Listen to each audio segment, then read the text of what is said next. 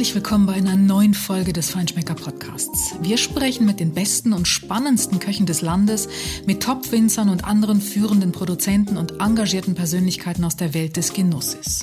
Ich bin Deborah Middelhoff, Chefredakteurin des Magazins und heute ist einer der absolut besten Patissiers im deutschsprachigen Raum mein Gast.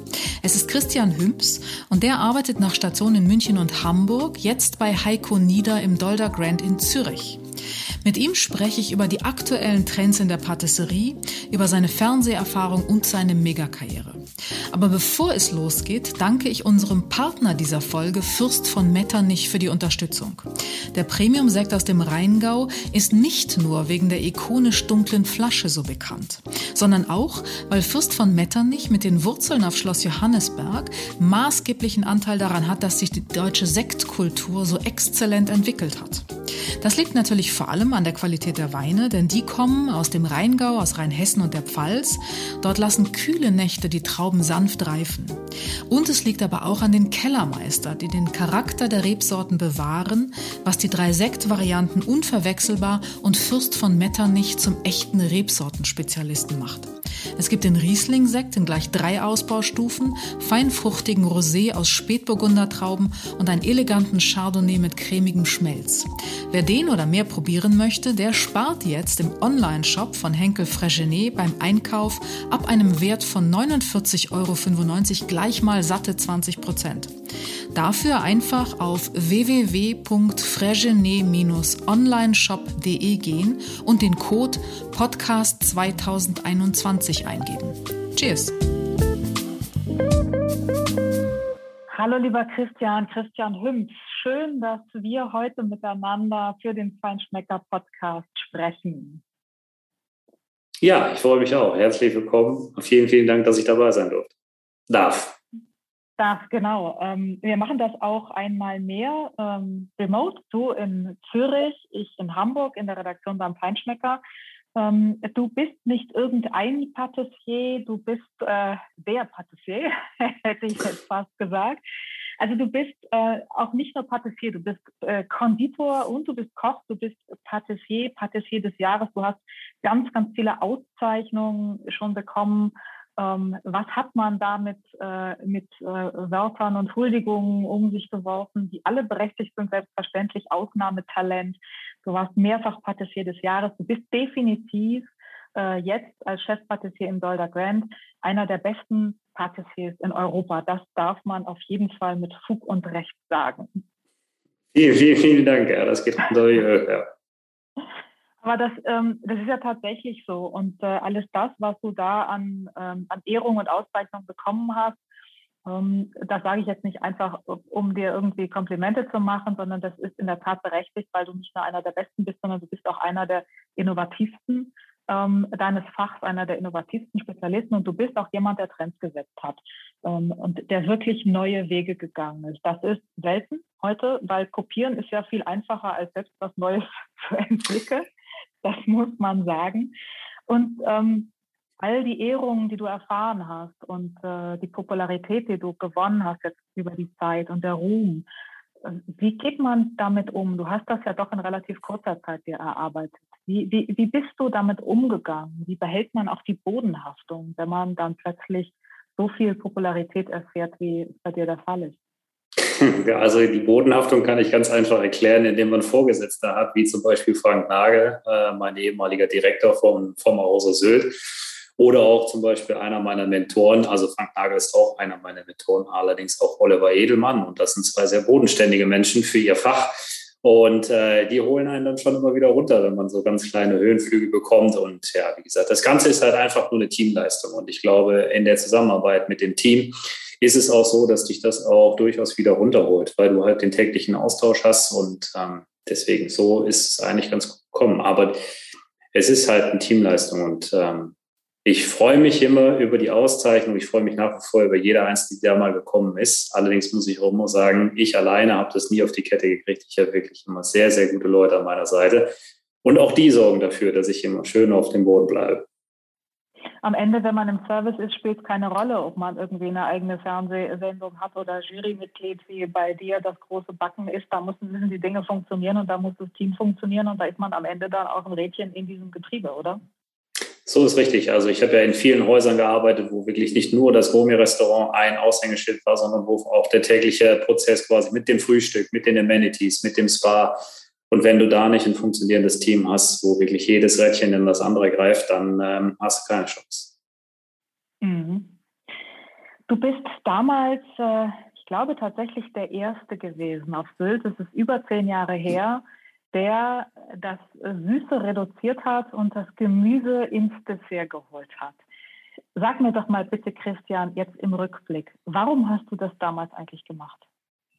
Das war damals tatsächlich einfach nur ein Zufall. Und zwar hat mich der damalige Hoteldirektor, wie ich schon genannt habe, Frank Nagel, äh, doch gebeten, für die Sommersaison, die in Sylt, also auf Sylt, immer recht stark besucht ist, mal was äh, Besonderes zu machen für unsere Gäste und hat mich gebeten, ein Dessertmenü zu kreieren. Und in dem Zusammenhang habe ich mich hingesetzt im Urlaub in Ägypten äh, mit meiner damaligen Freundin und habe mal aus meiner Sicht ein Menü zusammengeschrieben, was dann in der Patisserie tatsächlich so funktionieren könnte, von Vorspeise bis zum Hauptgang. Also auch mit der Dramatik eines normalen Menüs. Im Hauptgang meistens dunkle Soßen, kräftiges Stück Fleisch, ein Rotwein im Glas. Also du hast halt vollmundige Aromen. Und so habe ich das Ganze dann zusammengeschustert und habe das dann Probe gekocht. Und in diesem Probekochen ist dann herausgekommen, so nach Gang drei oder vier haben sie mich dann reingeholt ins Restaurant. Da saßen halt sehr erlesene Leute wie Frank Nagel, die Spa-Managerin, damals noch Nathalie Fischer, jetzt mittlerweile Nagel ähm, und unser F&B-Direktor ähm, Daniel Beer und ähm, Sebastian. Und die saßen alle da und ähm, haben das Menü gegessen und haben dann gesagt, Christian, das hat mit Dessertmenü nichts mehr zu tun. Und dann ist dieser Name Rohmenü entstanden. Und auch vor allen Dingen das Arbeiten mit Gemüse im Dessert und dadurch natürlich auch die Zuckerreduktion, weil das Gemüse an sich, viele Sorten bringen so viel Zucker mit, ähm, dass man daraus durchaus super schönes Dessert kreieren kann, ohne die Zugabe von normalem Kristallzucker oder so. Und ähm, das habe ich dann versucht, so ein bisschen auf die Spitze zu treiben. Das war, erinnere ich mich noch sehr gut, damals total exotisch irgendwie. Also es hatte wirklich sowas. Ja, du hattest echt so einen Exotenstatus zu der Zeit. Und wenn man heute darauf zurückguckt, äh, danach, äh, das hat ja einen Trend losgetreten. Gab es, glaube ich, in den letzten Jahren kein Top-Restaurant, das nicht irgendwie das dann entsprechend auch auf der Karte hatte oder Gemüse ins Dessert eingebaut hat, oder?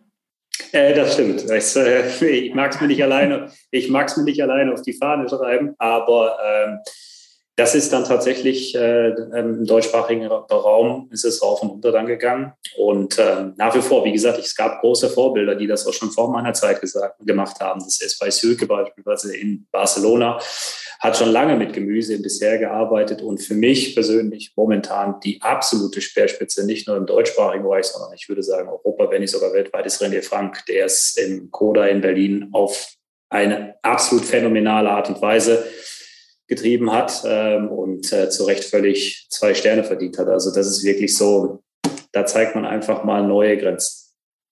Das wollte ich gerade sagen, das ist ja auch etwas, was daraus dann entstanden ist. Es ist ja nicht nur an sich der Trend Gemüse im äh, Dessert, sondern es ist eben auch sozusagen ähm, die Adelung überhaupt dieses Ganges oder dieses Finales, das ähm, so, sich, sich so entwickelt hat, dass daraus jetzt eigene Restaurants auch entstehen. Denn nicht nur in Deutschland, also nicht nur René Frank macht das, es gibt auch im Ausland in Europa ähm, einige, die das mit diesem Konzept fahren.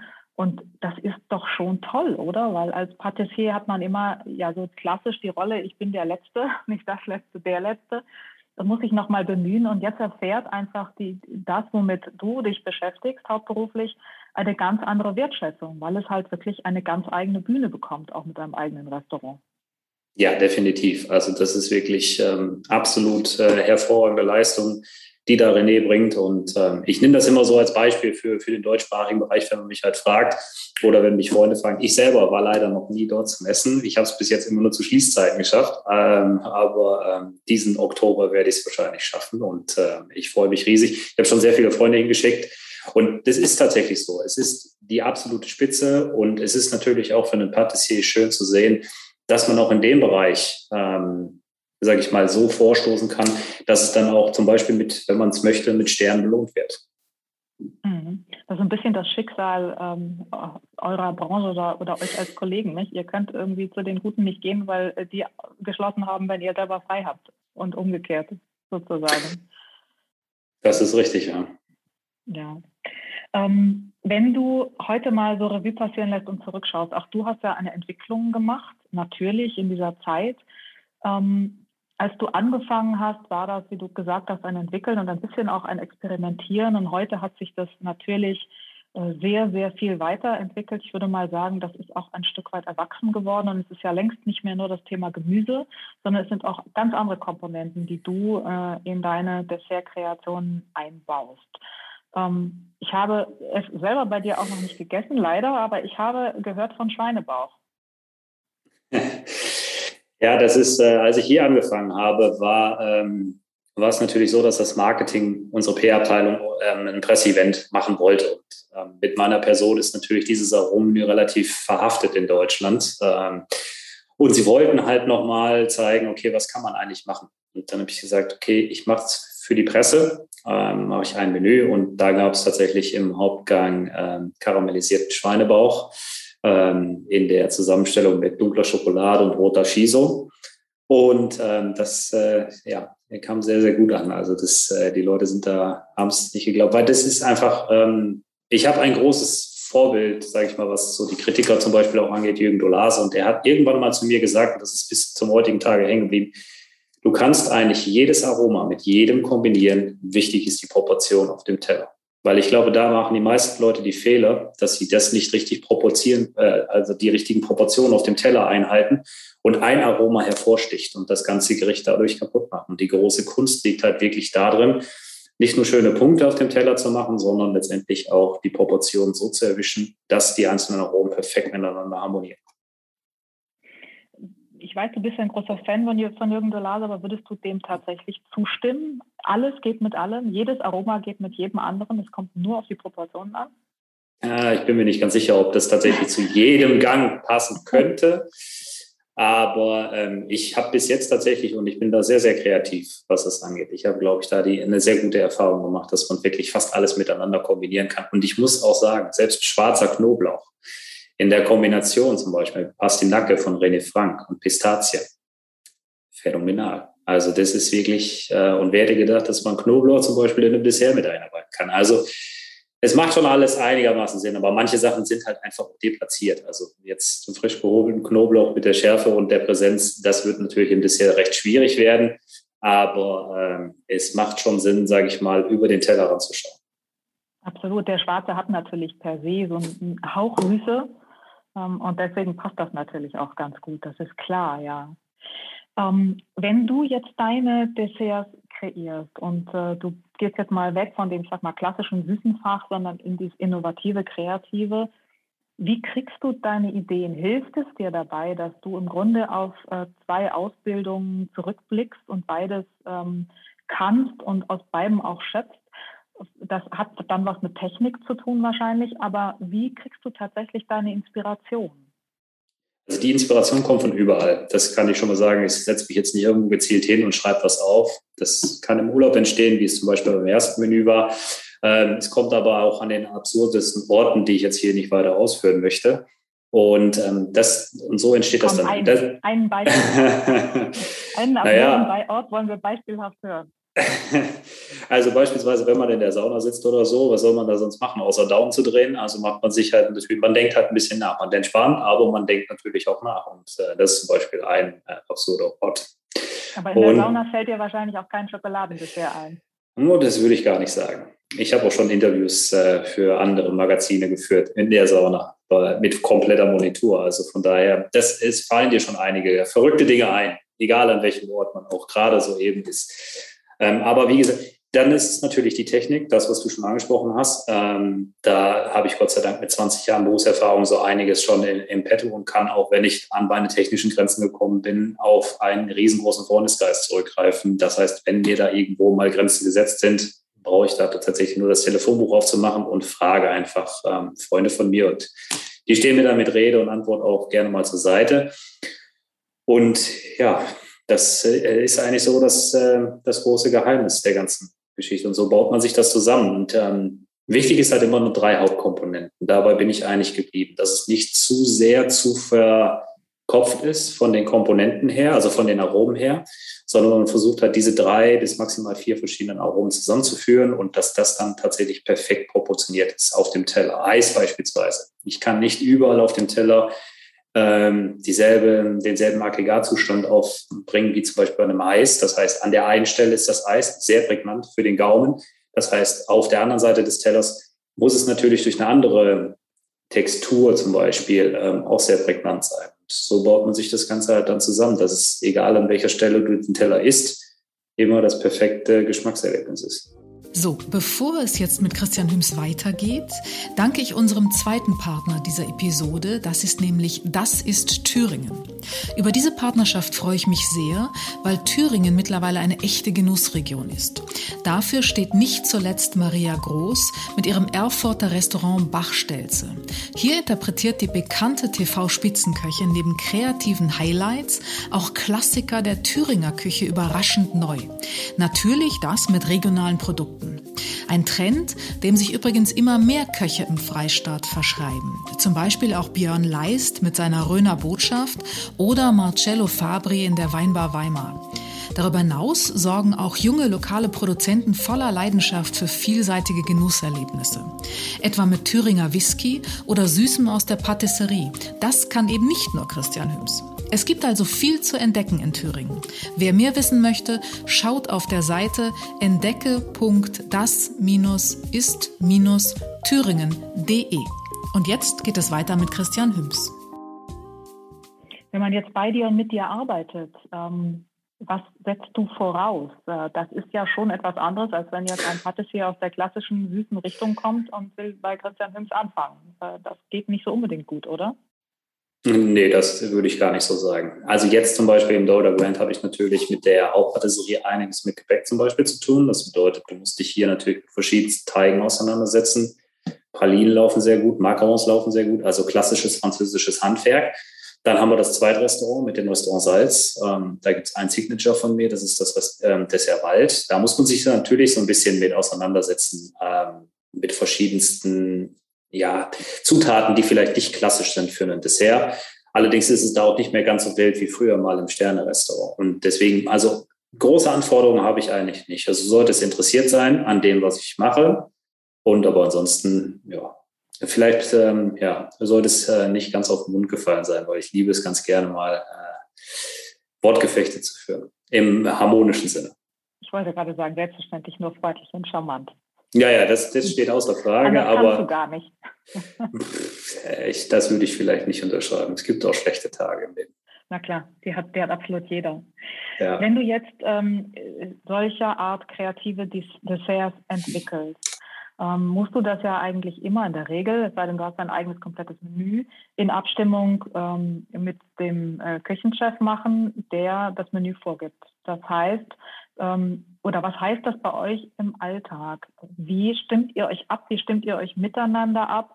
Ähm, musst du dich unterordnen? Kannst du dann auch immer das ausspielen, was du eigentlich möchtest? Oder ist das eine gemeinsame Entwicklung eines kompletten Menüs, wo sich auch dann mal der, der Küchenchef, der eben dann den vorderen Part unter sich hat, ähm, vielleicht zum Schluss hin dir unterordnet? Also das kann ich schon mal, äh, das letzte kann ich ausschließen. Der Küchenchef ordnet sich natürlich nicht mir unter ähm, in dem Fall.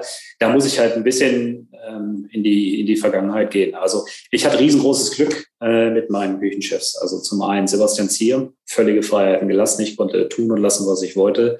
Christoph Rüffer, dasselbe Spiel im Herlin. Ähm, auch da hat mir völlig freie Hand gelassen. Und dann war natürlich das äh, perfekte Match mit Jan. Ähm, das war natürlich so, dass es eher so auf einer Freundschaftsbasis war.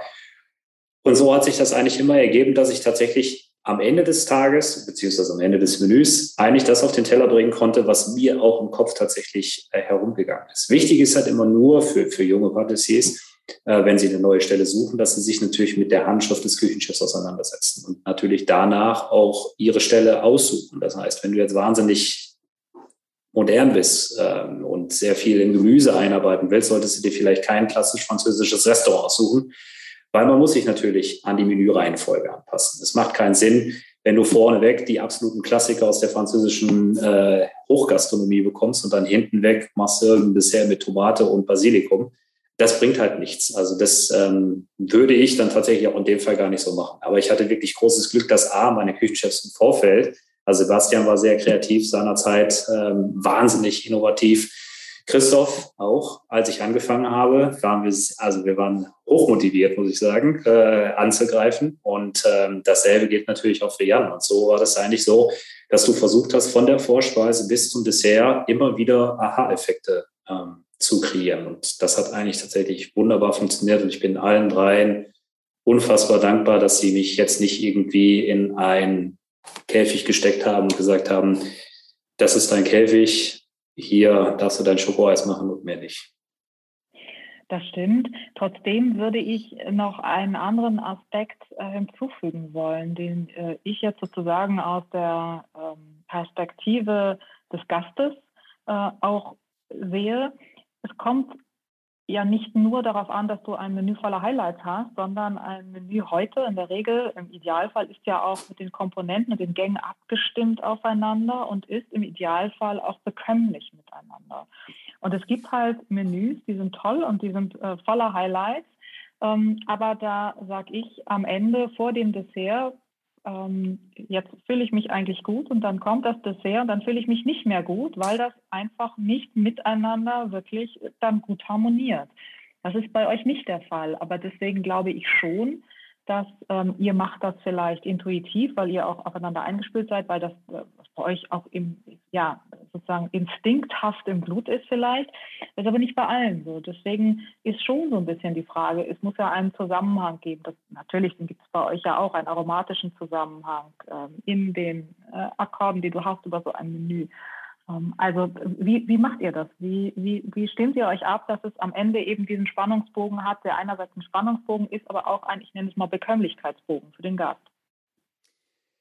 Ähm, das ist recht, ein, also was heißt recht einfach zu erklären. Ähm, es ist so, zum Beispiel, ich nehme mal das Beispiel Jan Hartwig.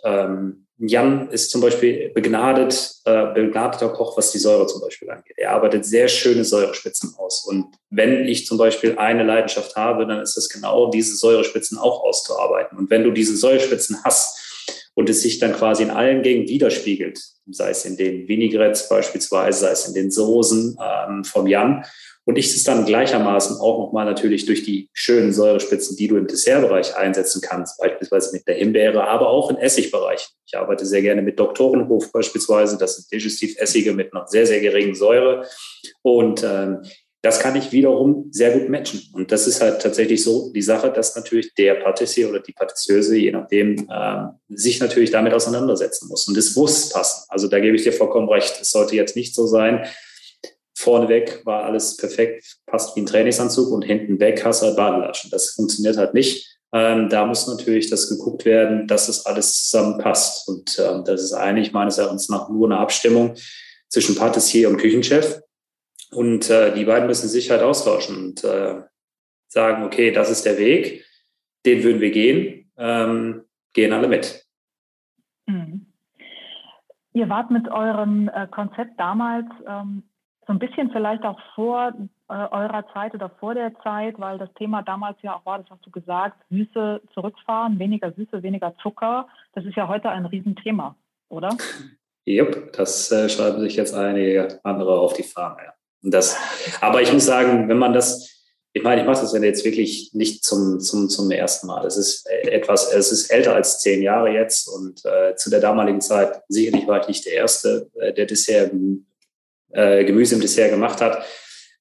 René Frank habe ich schon erzählt, aber auch zum Beispiel Andy Vorbusch hat auch im Vendôme schon sehr, sehr, sehr innovativ gearbeitet, zusammen mit Jochen Wissler. Also es gab zu seiner Zeit schon sehr kreative Patissiers, die sich mit dem Thema Zuckerreduktion auseinandergesetzt haben. Allen voran natürlich, und das macht er heutzutage immer noch sehr gut, ist René gewesen, sich auch mit Ersatzstoffen auseinanderzusetzen. Und das heutzutage ist es halt tatsächlich so, dass du dich tatsächlich jeden Tag damit auseinandersetzt. Das ist wirklich so, dass die Desserts zuckerreduziert sein nicht müssen, aber sollten, ähm, um natürlich auch eine große Range an Leuten anzusprechen. Und jetzt zum Beispiel in den, im Dolder Brand, ich habe halt auch ein paar Klassiker auf der Karte, die auch nie aussterben. Also ich hatte hier schon den Schokoladenkuchen mit flüssigem Kern, ich habe die Tato Citron oben in meiner Vitrine. Ähm, ich habe eine ganz klassische Creme Brûlée. Aber das sind auch Sachen, die die Leute natürlich wiedererkennen. Und dann gibt es natürlich den zweiten Part für Leute, die natürlich sehr ernährungsbewusst leben, ähm, haben wir natürlich auch Sachen, die sehr zuckerreduziert sind, die jetzt dann nicht gemüselastig sind, weil sie immer noch für die breite Masse zugreifen müssen, aber wo dann wirklich darauf geachtet wird, was verarbeitest du an Süßungsmitteln und brauchst du das überhaupt? Weil wir haben ja heutzutage die Mittel und die Möglichkeiten, sehr, sehr gutes Obst zu bekommen. Ähm, und ähm, dann braucht man eigentlich kaum noch Zucker. Ganz genau. Ähm, wohin geht die Entwicklung? Was, was siehst du so ähm, jetzt als den nächsten Entwicklungsstrang? Was, was ist der nächste Trend? Trend klingt immer so ein bisschen äh, leichtfüßig, so ist es gar nicht gemeint. Also Zucker, weniger Zucker, weniger süße Gesundheit oder mal, bewusster Genuss ist ja ein großer Trend. Wie manifestiert sich das oder wie, wie macht sich das in, in deinem Segment bemerkbar? Was, was kommt da als nächstes? Also ich kann nur sagen, in meinem Segment nimmt der Zucker immer mehr zu. ähm, ja, weil ich, ich backe ja jetzt leidenschaftlich gerne und ich habe natürlich jetzt auch mit der, mit der, mit der Hauspatisserie und vor allen Dingen auch mit unserem Takeaway, was zu Corona-Zeiten extrem gut durch die Decke geknallt ist und wir wirklich sehr, sehr viel generiert haben, ähm, habe ich natürlich auch jetzt festgestellt, dass das auch natürlich am Gast halt und am Kunden halt auch funktioniert. Das ist halt ganz, ganz wichtig. Und beim Backen selbst auf Zucker zu verzichten, es gibt da gute Rezepte. Ich will das gar nicht ausschließen. Aber wenn ich jetzt, und ich habe letztens ähm, Cookie Mann mit meiner Sous-Chefin zusammen gemacht. Das ist ein äh, Gebäck aus der Bretagne. Ich, wenn ich es nicht richtig ausgesprochen habe, dann sollen mich alle Franzosen bitte nicht gleich rügen. Aber es ist halt ein, es ist, kommt dem Schweinohr schon sehr, sehr nah. Und ohne Zucker und in der Bretagne ohne Salz funktioniert das Gebäck halt nicht. Und das ist halt einfach so. Es ist halt schade, dass die Sachen dann halt einfach ohne Zucker nicht den Charakter haben wie mit. Und ähm, deswegen kann ich sagen, in dem, was ich momentan mache, ähm, bin ich jetzt nicht wahnsinnig zuckerreduziert. Wenn man jetzt in die Spitzengastronomie geht, ähm, ist die Entwicklung sicherlich so, dass man sagt, okay, man arbeitet immer, immer zuckerreduzierter. Aber auch, sage ich mal, die gesamte Küchenstilistik. Also es wird immer reduzierter, ähm, was ich sehr, sehr gut finde, dass die Leute sich eine Platte machen auf dem Teller. Was braucht man eigentlich tatsächlich heutzutage immer noch für Komponenten, um den perfekten Teller zu kreieren. Muss es immer noch so viele Sachen sein oder können es auch weniger sein und vielleicht auch am Ende des Tages den Gast auch noch bis zum Dessert zu kriegen, äh, dass sie nicht vorher abbrechen, weil sie schon völlig platt sind. Ist, das ist sicherlich eine Entwicklung und ansonsten mal schauen, was passiert. Ist so ein bisschen ein Aspekt, aber auch das Comeback der Klassiker und der Klassik im Moment? Auf jeden Fall. Also, wie gesagt, wenn man die Social Media Kanäle aufmacht, also definitiv äh, backen oder machen die einen oder anderen auf jeden Fall in Deutschland äh, durchaus das ein oder andere ganz klassische Gericht. Und ähm, ich hatte die große Ehre, äh, mit Jan zusammen mal ähm, im Sonora zu sein. Und äh, der Herr Rambichler hat phänomenal, also wirklich phänomenal. Ich kannte diese Tatarschnitte vorher noch nicht, aber das war nicht nur das einzige Highlight. Also wir haben dort auch eine Kaisergranate bekommen, die so groß war wie meine Hand. Ähm, es war wirklich klassische französische Küche und es war ein phänomenaler Abend. Ja, das ähm, ist tatsächlich eine große Renaissance im Moment und äh, Clemens Rambichler ist fantastisch in dem, was er damit macht. Das stimmt, da gebe ich dir absolut recht. Yep. Ja. Was ist denn dein, du sprachst vom Backen, was ist denn so dein ähm, Back, äh, gut dein Backrezept, was für dich immer, egal wie innovativ du sein wirst, immer sozusagen ein Evergreen bleiben wird? Das Franzbrötchen, ganz einfach. Na. ich liebe und ich werde immer den Norden lieben. Ich, für mich nach wie vor Hamburg, also Zürich ist wunderschön, keine Frage. Aber die Stadt meines Herzens bleibt und wird es immer bleiben, Hamburg. Gibt es denn in Zürich ordentliche Franzbrötchen? Jetzt schon. Weil du sie machst. So sieht's aus. Und wir verkaufen gar nicht wenig. Also zu Corona-Zeiten waren wir da äh, weit im vierstelligen Bereich äh, in der Woche. Und das ist natürlich für jemanden, der vorher, sage ich mal, eher so, also vor meiner Zeit wurden da eher so sechs Stückchen Kuchen verkauft. Dann habe ich gesagt, okay, wir machen gerne mal, lass uns das Takeaway machen. Wir haben alles da, wir haben die Verpackung da, wir haben eine Riesenauffahrt, die Leute müssen nicht ins Haus rein, wir haben ein Fenster, da können die Leute das abholen, es ist alles gepackt, es ist schon bezahlt. Und das Ding ist durch die Decke geknallt. Es hätte keiner gedacht. Es hat, hat, mich so gefreut. Es hat das Team so sehr gefreut. Also ich meine, so viele Kollegen, die einfach dann zu Hause bleiben mussten, weil du halt einfach nichts machen konntest. Und wir, sind mit Arbeit überschüttet worden. Und es war so phänomenal zu sehen. Also man hätte gar, gar nicht gedacht, dass die Leute so dass das Team so knaller drauf ist, wenn das ganze Kühlhaus voller Himbeerigel ist. Hier mal 100 Himbeerigel, da. Und das ist eine Schweinearbeit, diese ganzen Himbeeren auf den Nougat drauf zu kleben. Ähm, das hätte keiner gedacht. Und ähm, das macht mega viel Spaß, das zu sehen, die Entwicklung zu sehen und mal gucken, was halt in der Zukunft passiert. Hat euch das als Team auch noch ein Stück weit weiter zusammengeschweißt? ja, auf jeden, auf jeden Fall, definitiv. Also der Austausch ist mit, also der war vorher schon phänomenal. Ich durfte zwei Leute aus Deutschland mitnehmen, die sind mir ans Herz gewachsen, die sind auch mhm. nach wie vor noch da. Meine beiden Zuscheffinnen äh, haben mich jetzt vor kurzem verlassen, äh, weil sie sich äh, einem eigenen Projekt quasi widmen, äh, mit einer sehr, sehr guten Freundin, die auch bald bei uns gearbeitet hat im Dolder. Und äh, das wird ein sehr gutes Projekt und sie werden die Stadt nicht verlassen. Und ähm, ja, aber das ganze Team, also alle meine Mädels, und man muss immer die Mädels als erstes nennen, weil ich tatsächlich mehr Frauen im Team habe als Männer. Aber es ist halt eine, es ist perfekt. Es ist so, wie es ist, ein wunderschönes Team. Christian, welche Dinge sollte man immer im Kühlschrank beziehungsweise zu Hause haben, wenn man in der Lage sein will, äh, gute Dinge aus dem Bereich Backen oder Dessert zu machen? Äh, Schokolade. Deine drei, drei Zutaten, die man immer haben muss. Schokolade, Eier und Mehl. Was würdest du daraus machen? Ein Schokoladenkuchen mit flüssigem Kern und äh, zerlassenen Himbeeren. Wunderbar, dann darf ich davon ausgehen, dass das auch das wäre, was du nennen würdest auf die Frage, wem oder was könntest du überhaupt nicht widerstehen? Ah, also es ist schon der, ich kann mich für Süße nie, also nie entscheiden. Das ist eine ganz, ganz schwierige Frage. Alle, es gibt so ein paar absolute, also Kaiserschmarrn ist auf jeden Fall gehört zu den Top 3. Ist wirklich super. Ich liebe Spaghetti-Eis. Also diese Sahne, die da drunter angefroren ist, unter dieser Masse von Eis, dieses leicht angefroren, dann hast du den Sahneberg unten drunter mit, mit der Soße dann dabei, ob es jetzt Himbeer oder Erdbeere ist, ist mir völlig egal, aber das ist auch ein absoluter Knaller. Und was für mich auf jeden Fall nie fehlen darf, ist tatsächlich, da wo ich arbeite, gibt es Franzbrötchen. Und äh, das sind so die drei Sachen. Das wird schwierig, wenn ich die nie mehr essen dürfte. Und als allerletztes, was hast du in der Schweiz gelernt, was du in Deutschland noch nicht wusstest? Was habe ich gelernt in der Schweiz, was ich. Puh, ähm, was war ähm, für dich neu? Woran musstest du dich gewöhnen? Was war anders? Was ich sehr sympathisch finde, ist, dass ähm, in der Schweiz ist es alles ein bisschen langsamer, hört sich negativ an, aber es ist null negativ verhaftet.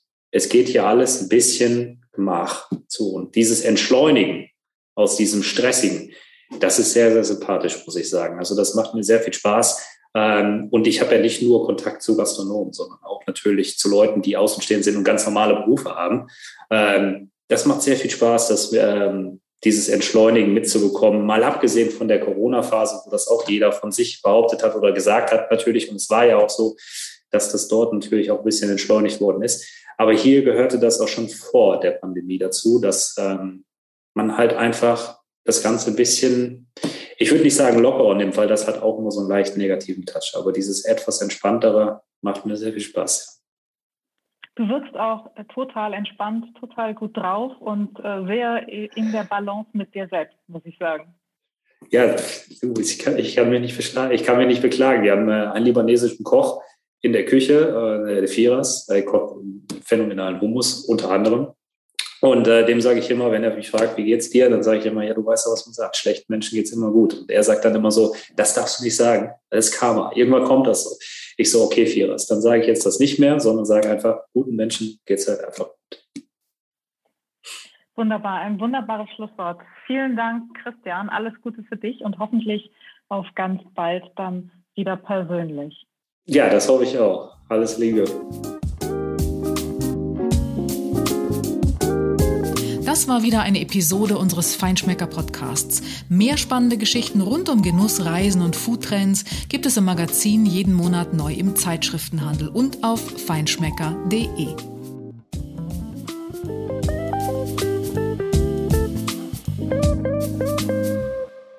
Dieser Podcast wird produziert von Podstars